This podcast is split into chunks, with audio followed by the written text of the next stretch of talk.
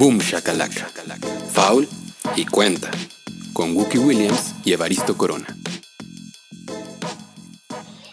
Hola a todos, muy buenos días, buenas tardes, buenas noches. Bienvenidos a este programa llamado Boom Shakalaka, un podcast que versa sobre el básquetbol, la NBA, la cultura alrededor de este deporte y de esta liga principalmente.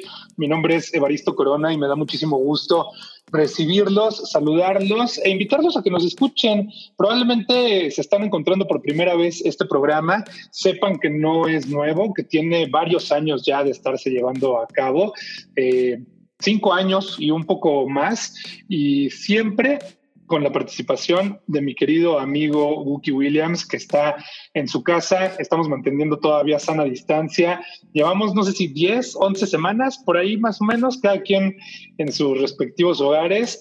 Así que con el mismo gusto con el que les doy la bienvenida a todos ustedes que escuchan este programa y que lo van a recomendar, le doy también la bienvenida a Wookie Williams. Esta es la semana número 12 en la que yo estoy por acá en mi casa, en el ah, pues, encierro. Un rato, sí, yo no tengo ni idea de cuántas semanas van, no las he contado. En realidad sé que son por ahí de 11, porque por ahí lo vi en algún tuit o una cosa así.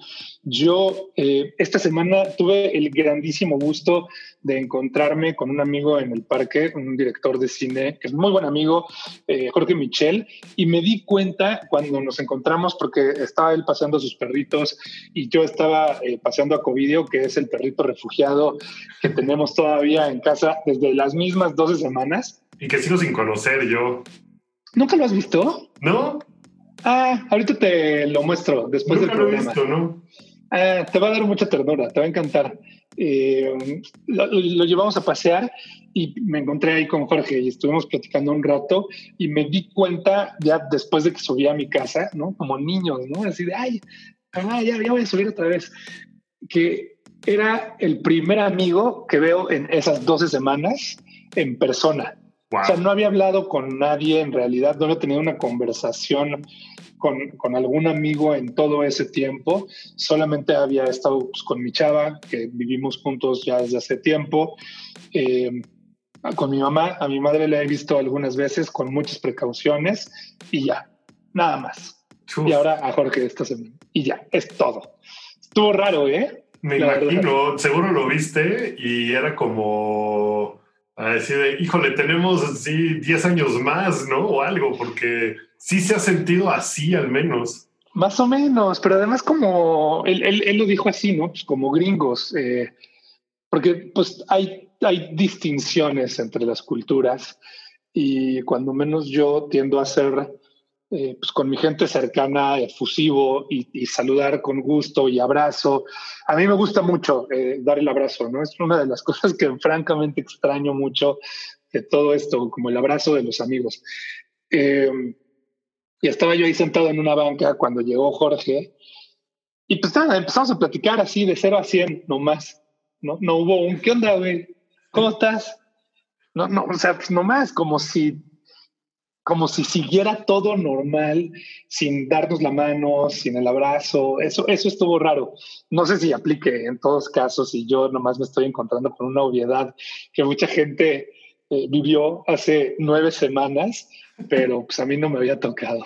Yo, yo tengo la dicha de tener a un muy buen amigo de vecino también, a Gerardo Terán, que vive cruzando la calle de donde yo vivo. Entonces lo he visto igual con, con distancia, pero de repente me escribe y me dice, oye, voy a sacar a mi perrita a pasear, ¿quieres venir?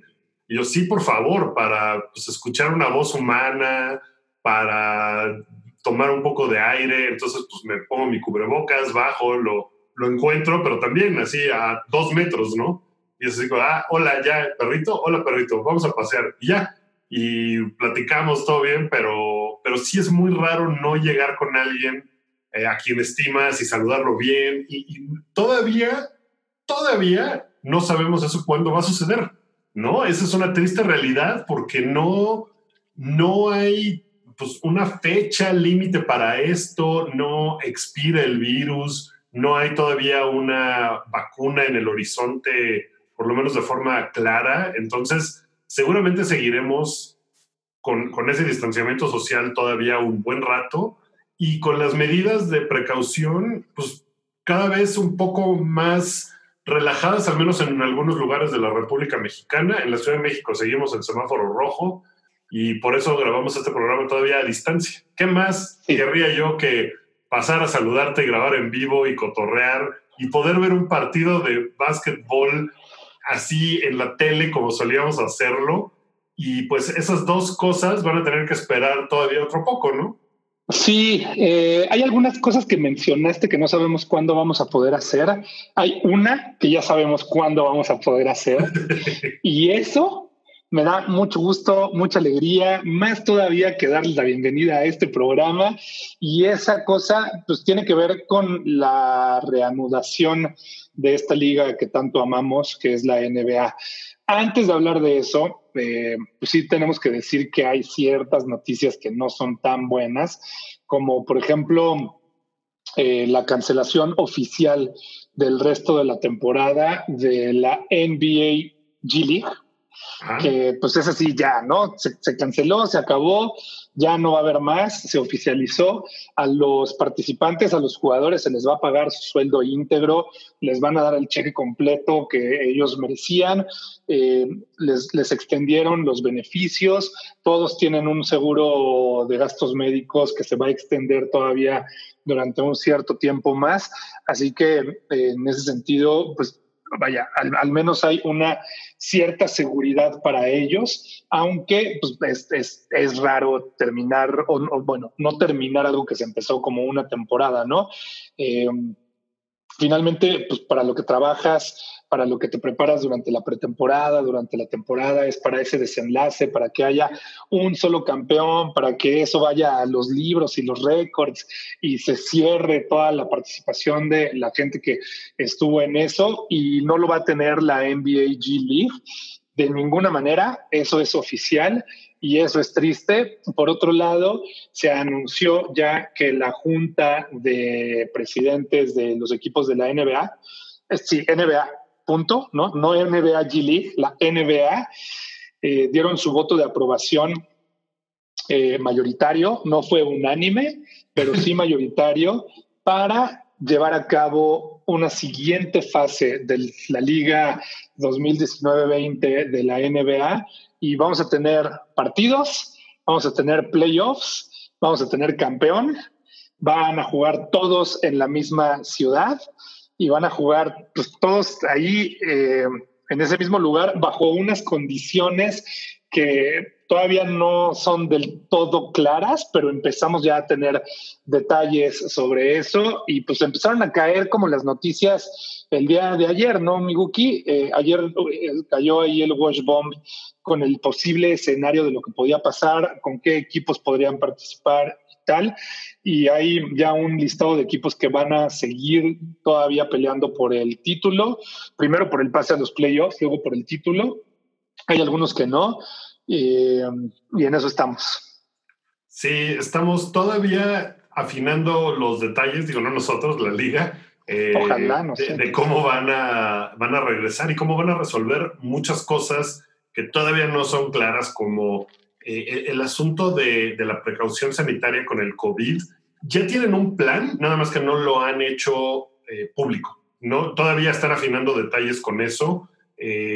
Una de las grandes preocupaciones que tenía la liga es la cantidad de pruebas que tienen que hacer para jugadores, para referees, para todo mundo involucrado, masajistas, cuerpo técnico, y eran muchísimas pruebas. Se, se, hablaba de que necesitaban a lo mejor 15 mil pruebas para todo el periodo de, de playoffs y, y, esta situación, como que lo que no querían era, ok, si la gente de allá afuera no puede tener pruebas, pues nosotros no tenemos por qué hacer esto y quitarle la posibilidad a alguien de que se pruebe. En, eh, a medida en que ha crecido el número de pruebas que se ha hecho en la población de Estados Unidos, pues esto ya no es aparentemente un factor. Entonces, ese fue el punto determinante que la liga dijo, ok, podemos, si lo logramos, si nos apuramos, podemos lograrlo. Y el formato que hicieron está raro. El equipo que no quiso votar a favor de este formato sí está invitado a ser parte de esta, eh, este regreso, que es el equipo de, Portland. Eh, van a regresar 22 equipos ¿no? A jugar ocho partidos de temporada regular, que todavía no se definen, todavía no se sabe cómo va a ser, porque tiene que tener de alguna forma una dificultad equivalente a la dificultad que tenía el calendario que le restaba a esos equipos. Casi todos los equipos estaban por ahí de los 65 partidos, ¿no? Faltaban unos 17 juegos por jugarse. Había equipos que estaban ya muy lejos de los playoffs, había algunos que estaban todavía a cuatro partidos del octavo lugar, cinco partidos, tal. Esos son los que invitaron sí, los que, están, los que tienen playoffs al alcance, ¿no? Son esos los equipos que están participando. Sí, los, equipos que estaban ya descalificados. Sí, los 16 que estaban en la columna de playoffs y seis equipos más, que del este nada más es uno, que nada más es Washington, que está tratando de alcanzar a Orlando. En el oeste está San Antonio, está Portland, está los Pelícanos, está eh, Sacramento, me parece. Y pues nada, ellos van a estar ahí buscando cómo alcanzar a Memphis, que es el equipo que está en el octavo lugar. Y todavía está raro. Me, me, gusta mucho que la liga sea flexible en el sentido de, bueno, a ver, nos vamos a inventar esta, esta cosa que puede ser ahí un híbrido medio raro, porque lo que van a hacer es que si el octavo lugar está a cuatro juegos de distancia del equipo siguiente, entra directo a los playoffs. Si no están a, cuatro lugares o más de ventaja, van a ser el octavo y el noveno, una especie de pues, mini playoff, como una especie de repechaje, donde van a jugar octavo y noveno. Si el octavo gana un partido, avanza. Si el noveno gana un partido, se van a un segundo partido que sería definitivo. Y ya, para definir quién es el octavo lugar. No sé, está, está complicado, pero me gusta que la liga se pueda inventar cosas y que pueda adaptarse a las necesidades que hay y decir, bueno, este es el formato que va a haber este año porque así es como está la cosa y, y vámonos a ver cómo nos va. Sí, más allá de es lo que hay, es lo que, o sea, ponen varios ingredientes que le pueden dar sabor a este cierre de temporada. Mencionabas el caso de Portland, que creo que es importante porque probablemente a raíz de los comentarios de Damian Lillard, pues hubo ciertos dueños que dijeron, ah, pues sí, igual hay que replantear este dichoso formato porque Damian Lillard dijo hace unos días que si su equipo eh, no tenía oportunidad de jugar playoffs o de avanzar playoffs, que él no iba a regresar que él no pensaba jugar, que no era seguro para él y que no tenía ningún sentido. Y tal vez eso resonó en la cabeza de, la, de los altos mandos de la NBA y dijeron, bueno, pues sí, igual y no hay que invitar a todos los equipos. Eh, se perderán algo de taquilla, pero bueno, de todas maneras tampoco es como que iba a haber taquilla en estos momentos. Sí, porque van a jugar a puerta cerrada, ¿no? Van a puerta cerrada, sí, eso es muy importante mencionarlo. El equipo técnico de transmisiones va a estar limitado, los equipos técnicos de los mismos eh, eh, participantes van a estar limitados, es decir, va a haber todavía muchas, muchas, muchas restricciones. Eh, pero pues sí, Lillard dijo eso, ¿no? Dijo que pues, para qué si no había chance de playoffs nada más van los equipos que tienen chance de playoffs y tan tan y se acabó.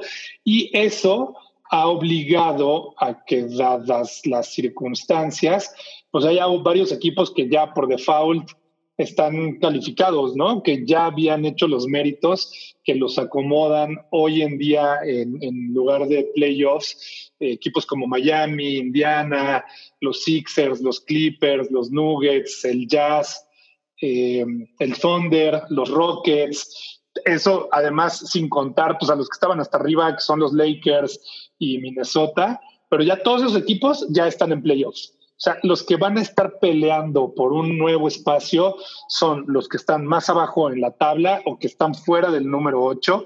En el caso del, eh, del oeste principalmente, no sé si la situación de Washington haya mejorado tanto en estos meses como para aspirar a, playoffs, pero eh, pues esos son algunos equipos que ya amarraron su paso a los playoffs y pues tendrán que ponerse al tiro y ponerse a tono para llegar a esa segunda instancia que pues va a estar buena porque, porque van a llegar muy parejitos muchos de, estos equipos. Porque además el tiempo que ha pasado eh, del 11 de marzo que se suspendió la temporada a que se reanude, que es el 31 de julio, son más días de lo que sucede entre que un equipo se corona campeón, campeón y, eh, y regresa a la siguiente temporada. O sea, ese periodo de off-season nunca es tan largo como lo que va a suceder. Son 140 y tantos días. Es muchísimo. Wow. Es Porque todavía el, regreso está planeado para el 31 de julio.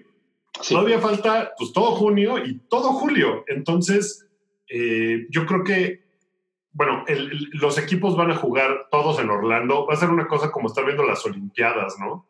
Que, que será juegos, cinco juegos al día, a toda se habla de cinco, sí, se habla de cinco o seis juegos por día. O sea, agosto va a ser así, basquetbol titlán a todo lo que da y a tope. No sé si debería yo de pedir vacaciones, ¿no? Tengo, tengo chance de, pues para eso. Porque va a eh, estar muy concentrado todo. Eh, para la ventaja de ellos, pues va a haber muchos mercados que lo puedan ver. O sea, si hay un partido a las 12 del día, pues habrá mercados europeos que digan, ah, fantástico. Sí, va a estar increíble. Igual eso me, obliga a levantarme más temprano a trabajar. Eh, o sea, ahí, ahí es donde voy a agradecer bendita estación de trabajo de dos monitores. Sí, sí, sí. Ahí, ahí es donde todo se va a ver. Ah, ok. Seguimos, a lo mejor seguimos en home office, no sabemos. Ah, yo voy a seguir en home office. Ah, yo para agosto no sé, es posible, pero no es nada. a ver, te lo digo ahora mismo, te lo firmo en este momento. Yo voy a estar haciendo home office de aquí a que termine la temporada. Ok. Pues mira, finales, ojalá ¿eh? finales, finales incluidas, ¿eh? pues ojalá yo esté haciendo lo mismo para poder tener así mi, mi NBA League Pass a un lado. O sea, yo no me voy a subir al Urban antes de, no, o sea, en septiembre no me voy a subir al Urban. No hay forma, no, eso no va a suceder y no va a pasar. Y afortunadamente, tengo que decirlo, eh, estoy en una posición privilegiada en donde mi oficina me ha permitido considerar que al menos de aquí al 2 de octubre pueda seguir trabajando desde casa, pase lo que pase. Eh, no va a haber presión, no va a haber ningún tipo de petición o requerimiento de que vaya a la oficina en tanto pueda seguir haciendo mi trabajo desde casa. Eh, ojalá y todo el mundo pudiera trabajar en esas condiciones. Sé que es muy difícil para mucha gente y estamos con ustedes. Eh, y, pues nada, eh, dentro de todo eso, la frivolidad del básquetbol, pues se viene a acomodar un poquito, perdón, no, no, no quiero ser insensible, solo dentro del marco de este programa, pues es un poco una bendición poder decir, ese, ese periodo de cinco o seis juegos me lo voy a echar, mira, aquí pues, a dos monitores, mano. Sí, sí, sí. Ojalá yo esté en las dos condiciones, la verdad, porque, porque va, a estar, va a estar muy interesante, porque generalmente, eh, pues, la, la, NBA organiza sus partidos para que haya dos, tal vez tres partidos de playoffs en las primeras rondas en un día, pero pues tener esa cantidad de juegos así acumulados va a ser pues va a ser muy extraño. Leía yo algunas de las condiciones que pensaban, porque todavía pueden cambiar las posiciones finales de estos equipos que ya tienen su lugar, ¿no? Eh, asegurado. Entonces, todavía, por ejemplo, los Clippers que están en segundo lugar podrían llegar al primer lugar. Difícil que esto suceda con ocho juegos nada más, porque están cinco juegos y medio atrás de los Lakers. Y con Lebron del otro lado, dilo, dilo. Difícil que lo puedan conseguir con Lebron del otro lado, anda. Es lo que te mueres de ganas de decir. Porque además, una de las cosas que va a estar bien interesante, bueno, como paréntesis, leía yo algunas de las condiciones que decían, ¿cómo le damos eh, la ventaja de la localía a los equipos que están arriba? ¿No? Y era una cosa como, pues es muy extraño porque pues todos van a estar en la misma arena, sin público, ¿qué podemos hacer? Entonces decían, bueno, los que tengan la localía asegurada por su posición en la tabla, tal vez puedan escoger el hotel donde quieren quedarse. Lo cual pues, es como, híjole, pues hay como cinco, ¿no? o sea, en ese complejo turístico en Orlando, hay como cinco hoteles, pues tampoco es como que puedas escoger el que sea. ¿En dónde van a estar? En, en el en Orlando hay un complejo de ESPN, eh, que es el ESPN Wonderful World of Sports, una cosa así, donde hay una arena que creó la NBA como un, el NBA Experience en el, en el resort, en el parque de, no es el parque de diversiones de Disneylandia, o sea, no es Disney World, pero es uno de los complejos y parques temáticos. Ahí hay una arena que va a servir como el foco central del regreso a la NBA. Entonces, sí hay muchos hoteles en Orlando. Los equipos podrán escoger los que estén arriba dónde se van a quedar ellos. Y la, la otra cosa que es una payasada desde mi punto de vista, pero bueno, es que pueden llevar su propia duela. Pueden transportar la duela ah. de su estadio a esa arena para jugar con esa duela. Y eso creen que les da una ventaja. No sé si sea una payasada. O sea, a ti no te gustaba, por ejemplo, no sé, no sé si, si tú fuiste de Smash Bros. en el N64. A mí sí me gustaba llevarme mi control, ¿eh? Sí, ok, ok.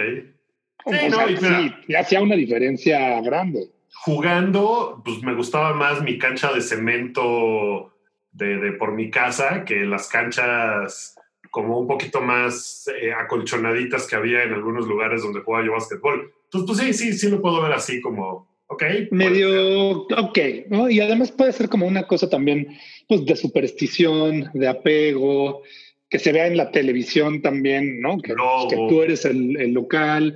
Yo creo que eso sí cuenta. Ahora, ¿cuenta igual esta temporada que todas las demás temporadas? ¿O tiene un asterisco? Yo no creo que debería de tener un asterisco.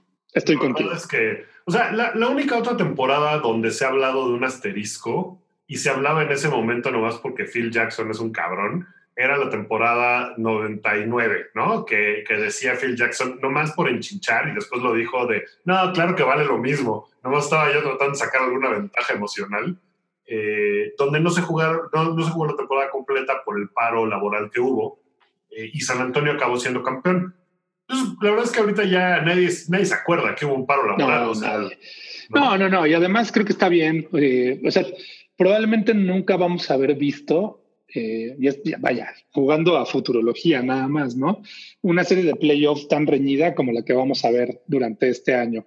Todos los equipos llegan con el mismo nivel de inactividad o de actividad no hay ventaja en realidad de local. Todos están jugando en terreno neutro. No hay público. Entonces, eh, no, no existe ese factor. Todos vienen saliendo de la misma cuarentena, todos vienen del mismo barco en ese sentido, todos vienen sanos eh, o tan sanos como podría ser posible, eh, todos vienen igual de descansados cómo puede ser posible. O sea, la, paridad que existe en ese sentido, me parece que nunca la habíamos visto eh, en, la NBA, ¿no? Como que las temporadas de cada equipo suelen ser muy distintas y cada uno tiene y atiende a diferentes narrativas. Y por ejemplo, pues esos Warriors de, de, de, hace unos años que ganaron un montón de partidos del 73 8, pues llegaron súper estresados y súper cansados y llegaron agotados de haber mantenido todo eso y pues eso les ayudó mucho a perder la ventaja de 3 a 1 en las finales de playoffs, ¿no? Ahora ese tipo de cosas están mitigadas por esta situación única que no va a volver a repetirse o esperemos que no se vuelva a repetir nunca y están tan parejos como podría ser posible. Ahora, yo no sé, bueno, la temporada empieza hasta el 31 de julio para darle chance a los equipos de tener como mini campamentos de acondicionamiento y tal, ¿no? Porque sí sabemos que no todos los jugadores han tenido el mismo nivel de actividad y de entrenamiento y de facilidades para acceder a lugares donde ellos pueden sentirse a gusto entrenando eh, a lo largo de la liga. Hemos visto, por ejemplo, Janis en algún punto dijo, híjole, pues es que, es que yo en mi casa no tengo cancha de básquet ¿no? Y, él se, hace como un mes decía, pues yo ya quiero regresar a algún lado y que me abran las canchas de Milwaukee porque pues yo no tengo cancha en mi casa, entonces pues sí he parado bastante. eh, habrá jugadores que, por ejemplo, leía yo al gerente general de Denver que decía que eh, Nikola Jokic estaba en, como en la mejor condición de su vida, que se le veía el abdomen marcado, cosa que nunca había sucedido antes. Entonces, a lo mejor estuvo todo este tiempo sin hacer nada más que entrenar, como Lebron, ¿no? Que Lebron estuvo todos los días, sube sus videos de él, así de, yo estoy listo. No ha habido un momento de descanso, yo estoy listo, él en su casa tiene todo lo que necesita para estar super fit. No sé si has visto los videos de varios Lakers y J.R. Smith andando en bici por Los Ángeles. No. Pues les ha dado por salir con, salen como en fila india con, con cubrebocas, todos con distancia, pero van en, en, bici por las calles de los, por Fairfax y, y, por así la tercera y se van a dar unos roles en bici muy grandes. Y Me imagino que no en los últimos cinco días, ¿no? Eh, no, no en los últimos cinco años, pero, pero sí la semana pasada, la antepasada. O sea, era como un eh, Lakers spotting. Ya había gente que salía como a dar la vuelta a ver si los veía en la bici. Hay varios videos que pues, pasan y ya los saludan. Y Anthony Davis saluda y se va, ¿no? Y ya siguen todos en esta caravana. Entonces, creo que los equipos, uno, jóvenes tienen una ventaja porque los veteranos sí debe de ser difícil haber alcanzado el nivel de final de temporada ya con un hábito en su cuerpo y un rigor establecido, parar por completo, volver a reactivarse. O sea, les va a tomar un rato. Entonces, para eso son esos ocho juegos, para eso... hay una planeación también alrededor de eso, ¿no? O sea, hay jugadores que sabemos que les gusta empezar la temporada no tan fit y van desarrollando y van poniéndose a tono durante la temporada para llegar justo a tono eh, hacia los playoffs. Eh, ha habido temporadas así de James Harden, por ejemplo, ¿no? En las que James Harden pues, empieza más chonchito y conforme va avanzando la temporada él se va condicionando. Ha jugado también de las dos formas, ¿no? Ha tenido otras temporadas en donde empieza así al 100% y es bastante notorio.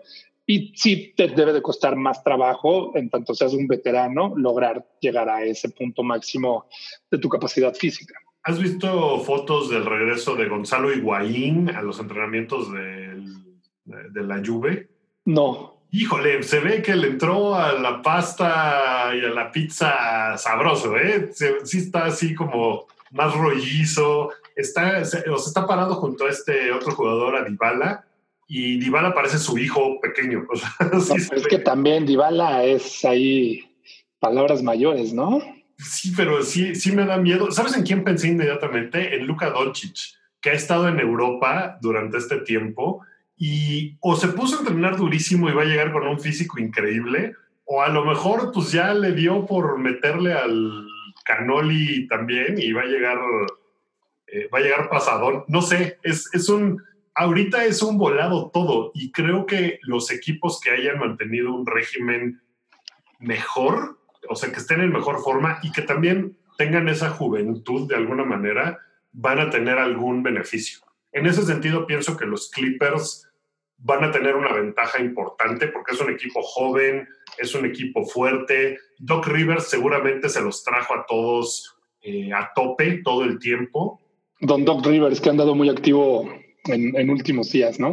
muy activo. Al rato hablamos de Doc Rivers y de, esa actividad que ha sucedido, porque también es importante, involucra a muchos jugadores de la NBA, em, pero creo que va a estar, pues va a estar bueno, va a estar interesante. Pienso, como, como fan de los Lakers, pienso que si los Lakers iban a enfrentar a los Clippers en alguna de las rondas, pues evidentemente ellos tenían ventaja de que no importa que los Clippers sean el local administrativo, casi siempre la afición está de forma más numerosa a favor de los Lakers en el Staples Center. Y van a perder esa ventaja, ¿no? Para los Clippers creo que está muy bien si se da esa situación y ese enfrentamiento. Para los Clippers está muy bien que sea un lugar neutral, porque ahí sí, pues no hay una ventaja clara de ninguna forma. Entonces, como que hay muchas historias que, que me parecen muy relevantes. Hay, hay un punto que, que, no sé si es la primera vez que pasa en la historia de la liga que el mismo juego se suspendió dos veces. El Clippers Lakers que se iba a jugar unos días después de la muerte de Kobe ah. Bryant Y este es un punto que no he visto en ningún lado. El otro día estaba yo pensando en ello y, dije, ojalá alguien de esas personas que se dedican a escribir de básquetbol como, como una forma de vida, eh, explorara eso, porque ese partido se pospuso y después se volvió a posponer y no sé si se va a llevar a cabo. Entonces creo que es una situación ahí única que era, haya sucedido pues, en otro momento. O sea, y era el partido probablemente más esperado de la temporada regular, ¿no?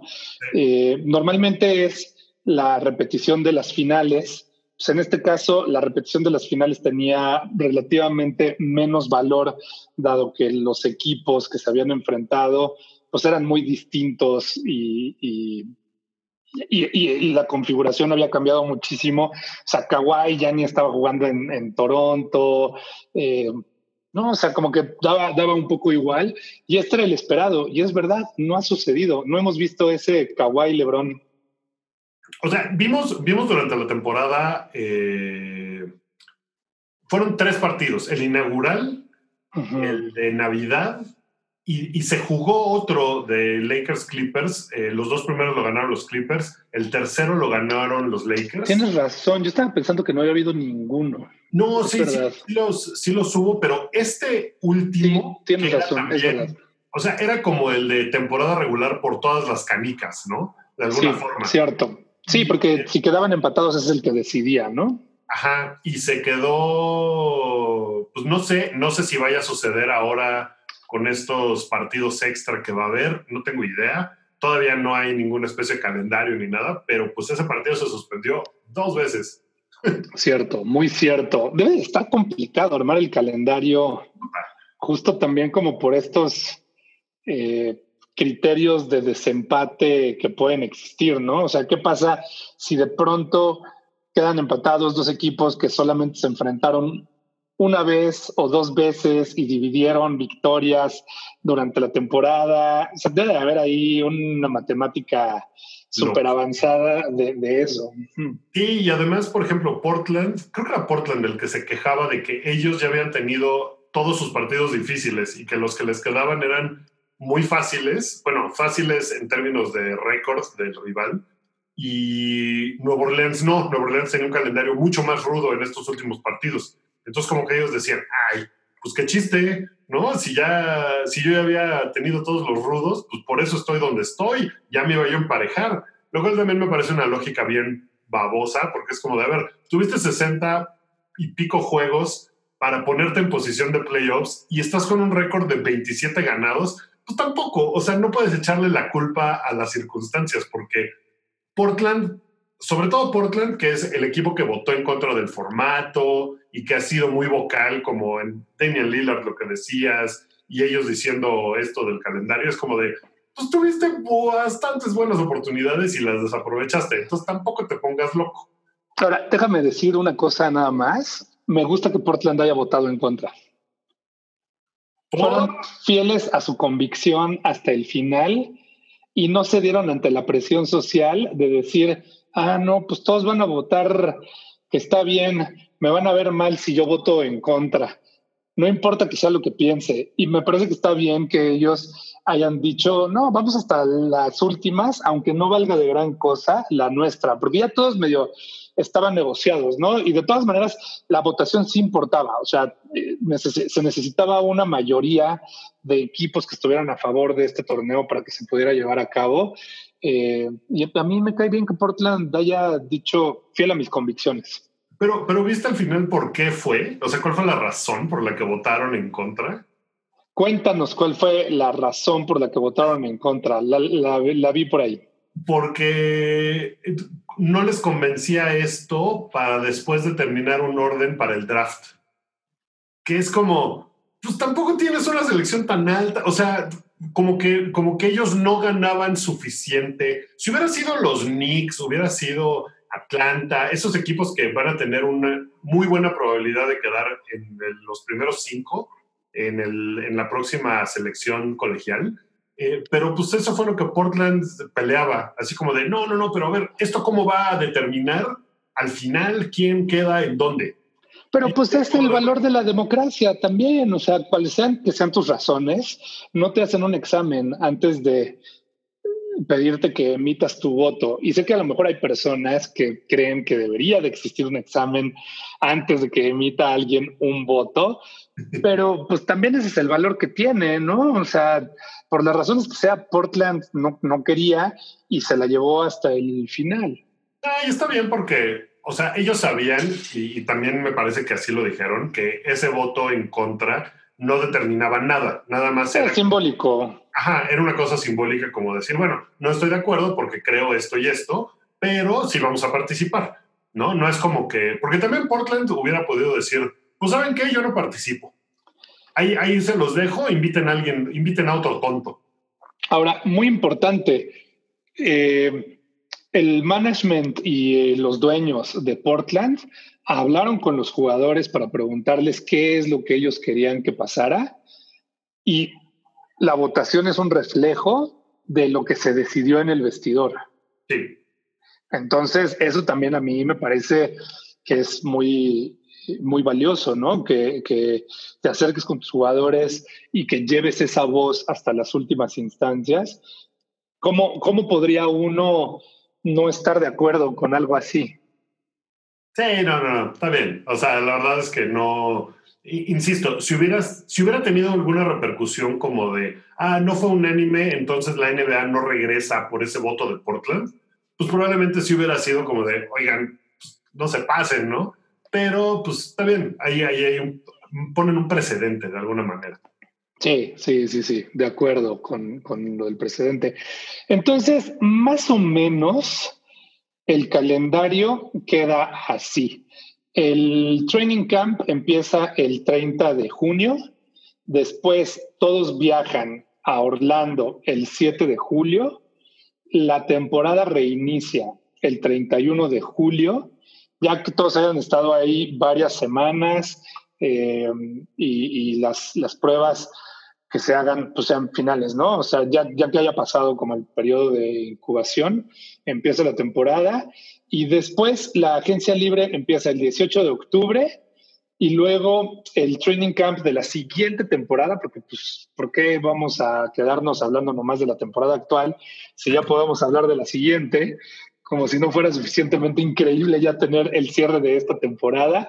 Eh, la agencia libre eh, Digo, no, eh, la agencia libre el 18 de octubre, luego el training camp para la siguiente temporada empieza el 10 de noviembre y la siguiente temporada, si todo sale bien, porque estas fechas no están escritas en piedra, pueden cambiar, si todo va bien, la siguiente temporada, que se llamará 2021, empieza el primero de diciembre.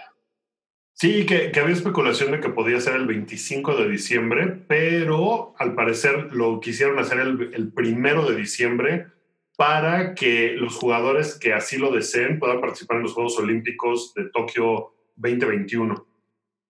Y esa es como la razón para no tardarse más y apretar un poquito más el calendario para que para el verano de del 21 ya puedan estar libres para unirse a sus elecciones si quieren participar en los Olímpicos.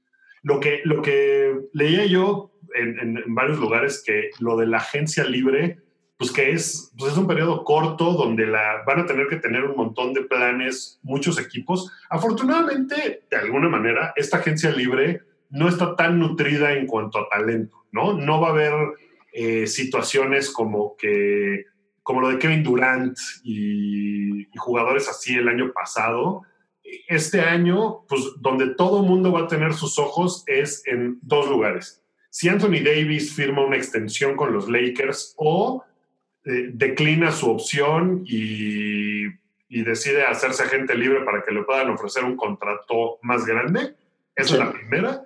Y la otra que leía y que era como un chisme recurrente por ahí es que Yanis puede firmar una extensión máxima de contrato a partir de esta agencia libre. Entonces, que Milwaukee lo que quiere es, evidentemente, no importa qué pase en la temporada que se va a reanudar, es que Yanis firme por los siguientes cinco años con ellos, un contrato máximo y todo. Si Yanis no firma ese contrato y no quiere esa extensión, haciéndole saber que no planea seguir en el equipo, pues el plan probablemente va a tener que cambiar rápidamente y van a tener que pensar, ok, ¿qué hacemos? qué paquete nos ofrecen, quién puede ofrecernos lo mejor que haya para, por Janis, porque Janis evidentemente pues ya no va a jugar, eh, ya no quiere jugar con nosotros y eso sería lo que Janis les estaría diciendo si no firma ese contrato, esa extensión. Y leí mucho, eh, bueno, muchas veces la opción de Golden State, que Golden State parece que está muy terco en que quiere al Janis en sus filas y que la opción sería Clay Thompson, la selección número uno, y Andrew Wiggins por Janis. Mm. Pero considerando que ellos terminen con la selección número uno, cosa que tampoco es... eh, tampoco está firmada, sí. tampoco está firmada, pero si así es, que ese sería como lo que estaría dispuesto a ofrecer eh, el equipo de Golden State. Pero es lo que estaría dispuesto a ofrecer Golden State o lo que pediría Milwaukee. Lo que estaría dispuesto a ofrecer Golden State. Todo esto es es chisme, Sí, sí, sí, sí. ¿no? No, no, nadie, o sea, todos son especulaciones del Internet, pero lo leí en varios lugares como así de, ah, eh, Joe Lacob está dispuesto a perder a Clay Thompson por hacerse de los servicios del Yankees. Pues sí. O sea, Ah, sí, ¿no? Sí. Estaría bueno. sí, sí, sí. Bueno, y además de esas fechas, tenemos también que el 25 de agosto sería la lotería del draft y luego el 15 de octubre se llevaría a cabo el draft. En teoría, ¿no? Nada está así súper sellado, pero esas son las, las fechas que se vienen manejando. Y en eso, ya que estamos empezando a revolver y ya que las cosas van a ocurrir encima de la liga y tal, a mí nomás me gustaría como aventar la posibilidad. Igual debería de escribirle a Adam un, un correo con eso para que tenga alguna resonancia. Pero ¿no, ¿no quieren dar el MVP de la temporada antes? Antes de los playoffs. O sea, pues terminando la temporada, ¿no? Ahí en las 12 horas que va a haber entre el final de la temporada y el inicio de los playoffs. pues ahí, ¿no? Porque luego lo dan ya así bien avanzado en los cespis o así, ¿no? Ya cuando mi caso tiene, Sí, cuando ya los no- NBA Awards, que ya nadie pela, a todo el mundo le vale. Eso ni va a haber este año. Sí, sí, sí. Ajá. Que la, la carrera del MVP, ¿sabes qué, ¿Sabes qué me, me parece? No sé cómo lo van a hacer porque las votaciones generalmente suceden al final de la temporada, ¿no? Eh, nunca, nunca se toma en cuenta lo que sucede en playoffs para dar ese premio. Y esta temporada a lo mejor no tiene que ser diferente porque, pues, si no tienen ahorita todo mundo absolutamente claro quién es su MVP, pues los ocho partidos que va a haber regresando oxidados tal, no sé si van a ser los mejores para eh, como para poder juzgar quién es el MVP o no. Ahí es donde se ve el talento. Ahí es, ahí es. Claramente hay una carrera de dos personas, ¿no? Que son Giannis Antetokounmpo y LeBron James, los dos jugadores en los dos equipos con mejor récord de la liga. Eh, o sea, esos son los dos jugadores que básicamente van a estar en competencia el uno con el otro. Entonces, no sé si esos ocho partidos van a ser suficientes como para determinar, ah, no, sí, Giannis tuvo mucho mejor temporada. No, no, LeBron ha hecho más por su equipo. Entonces, no sé si a lo mejor se los pueden aventar una ronda más de playoffs antes de tomar esa decisión. No sé. Nel, Nel, deja un feo precedente. A mí sí me gusta que esté separado MVP de temporada regular y MVP de finales. Yo, yo nunca he estado tan de acuerdo con eso, porque, o sea, un jugador puede tener unos playoffs increíbles y en la final hay otro jugador que tiene alguna acción, como lo que pasó con André Budala, por ejemplo, cuando él fue MVP, ¿no? Eh, o sea, Steph tuvo unos playoffs increíbles, sus finales no fueron las mejores, pero él hubiera sido el MVP de los playoffs, no de, las, no de los seis juegos de finales que tuvieron, pero de todos los playoffs, él hubiera sido el MVP. O sea, ¿tú dirías entonces que debería de haber un MVP de playoffs en lugar del de finales? Yo creo que debería de haber un MVP de temporada regular y playoffs. O sea, el jugador más dominante del año, de la temporada. Porque los playoffs, ¿Y el de finales no? bueno, a lo mejor el de finales lo dejaría, pero no, no, o sea, no agregaría yo uno que fuera el de playoffs, sino que el de la temporada regular lo extendería a que incluya los playoffs. Ok. Mm, no, no te veo convencido, pero... No estoy convencido. Pero a mí, a mí me gustaría más eso. O sea, hay, hay jugadores que, eh, o sea, pues, no sé, James Harden, ah, sí, su temporada regular increíble, empiezan playoffs, y, ¿no? O sea, entonces, como que... Pues es el de la temporada regular. Termina la temporada regular, haces corte de caja y los playoffs son... No, no está tan padre eso. eso son no, otro torneo. Yo, yo lo, que, lo que sí...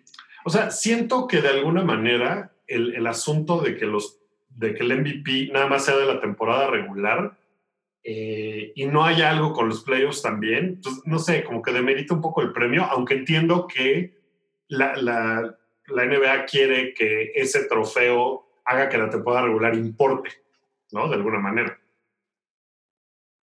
Sí.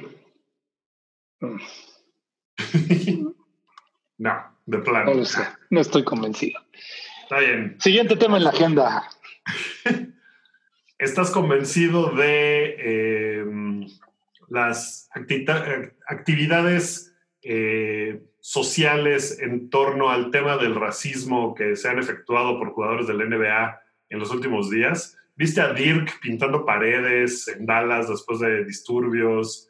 Eh, Stephen Jackson diciendo cosas muy, muy increíbles. LeBron, ¿Esperas una respuesta binaria? O sea, ¿esperas que diga o que sí o que no? Porque el planteamiento de esa pregunta fue así de, ¿estás de acuerdo con todo el bien que están haciendo estos jugadores? ¿Me estás poniendo acaso un 4 ahí? No, no. Pues, donde no, no puedo matizar. Yo sé que tus, tus, tus formas de pensar no son como los de Laura Ingram, esta cronista de Fox News que, que hoy, hoy LeBron tuiteaba al respecto, así de, ¿quieren saber de qué estamos hartos? De esto, ¿no? Y ponía los videos de Laura Ingram diciéndole a él y a Kevin Durant, nadie te paga a ti por dar tus opiniones políticas, así que cállate y sigue votando el balón. Y inmediatamente transicionaba, no, Drew Brees es un líder de la comunidad, tiene todo el derecho de dar su opinión, esto es América, ¿no? Y pues LeBron decía, de, justo de eso estamos hartos. Pues sí, la diferencia entre blanco y negro, ¿no? ¿Sí? O sea, es, es eso. Pues sí, claro, por supuesto. Estoy de acuerdo con el activismo que han mostrado muchos jugadores. Siempre lo hemos hablado aquí en este programa. Nosotros somos fieles creyentes del impacto que puede tener un jugador en su comunidad y cuando lo utilizan para poder extender su plataforma de, de privilegio hacia otros lugares que más lo necesitan, no es algo que sería la primera vez que aplaudiéramos en este mismo programa y creo que en ese sentido pues estamos del mismo lado, ¿no? Eh, sí. o sea, en realidad no hay, no hay no, creo que en ese, es, ese es de los casos en donde no tenemos como mucho espacio para la discusión tú y yo. No, no, no, estamos muy alineados en ese punto porque creemos en las mismas cosas y vamos, el, el punto cultural eh, que está viviendo Estados Unidos en este momento en cuanto a temas raciales eh, está muy, muy álgido. Es, es probablemente un punto donde después del asesinato de, de, George Floyd a manos de un policía en Minneapolis, pues la, las cosas se, se alteraron al, al, punto casi de quiebre, ¿no? En Estados Unidos y, y hay ahorita marchas, eh, como que to, todo el asunto de la brutalidad policíaca que hay en ese país, pues ha, ha, creado un ambiente muy tenso que increíblemente, y digo, no comparándolo porque son cosas distintas, pero pues tal vez coincidentemente, incluso en México, pues también ha habido eh, en estos momentos casos de brutalidad policíaca eh, de nuestra propia eh, pues en nuestra propia comunidad, ¿no? O sea, es un tema... Sí, bueno, hoy, hoy mientras estamos grabando este programa en jueves por la noche, eh, Guadalajara está en una situación ya que empieza a sí. complicarse, ¿no? Hace rato había una protesta fuerte eh, a las afueras del ayuntamiento de Guadalajara, en donde empezaban ya a crisparse un poco los nervios y, y, y sí, o sea, esa, esa misma brutalidad policíaca para con las comunidades menos favorecidas eh, y hegemónicas, pues se extiende a otros territorios, México incluido. Pues sí, y, vamos, la muerte de Giovanni López, pues me, me, gustaría que, que, hubiera pues estos líderes culturales que pueden ser en nuestro caso futbolistas, que pueden ser eh, ese tipo de figuras que a lo mejor pues expresaran sus opiniones, ¿no? En Estados Unidos es muy claro eh, los jugadores y la, importancia que saben que ellos tienen dentro de sus comunidades para salir a hablar, para salir a decir esto es en lo que yo creo. Y pues también es un tema que hemos discutido aquí muchas veces. Eso aquí lamentablemente no sucede tanto, ¿no? O sea, difícilmente vemos un jugador de un equipo profesional de fútbol salir a decir, eh, o salir, ya deja todo decir, con una playera como las que portaban después de la muerte de Trayvon Martin, creo, que era I Can Breathe. I Can Breathe. Eh, no, eso pues era una declaración de principios muy fuerte y aquí lamentablemente pues difícilmente las vemos y a mí me gustaría que, que sucedieran. La verdad es que creo que la, la, repercusión que puede tener una figura del tamaño de un jugador de fútbol de un equipo profesional en este país puede hacer una diferencia. Así como la hacen en Estados Unidos eh, jugadores que están hablando y que son muy vocales al respecto, eh, creo que aquí también podría suceder. Sí, completamente de acuerdo con eso. Y mencionábamos hace un rato el caso del entrenador Doc Rivers, ¿no? Que él también ha estado muy vocal dentro de todo esto, no solamente los jugadores, sino también algunos otros mandos.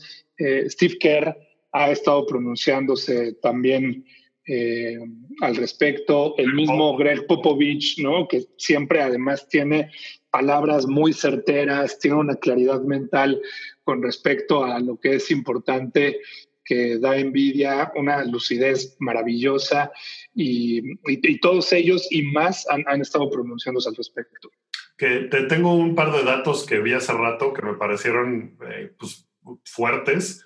Eh, de los 30 equipos del NBA, solamente dos no se han pronunciado.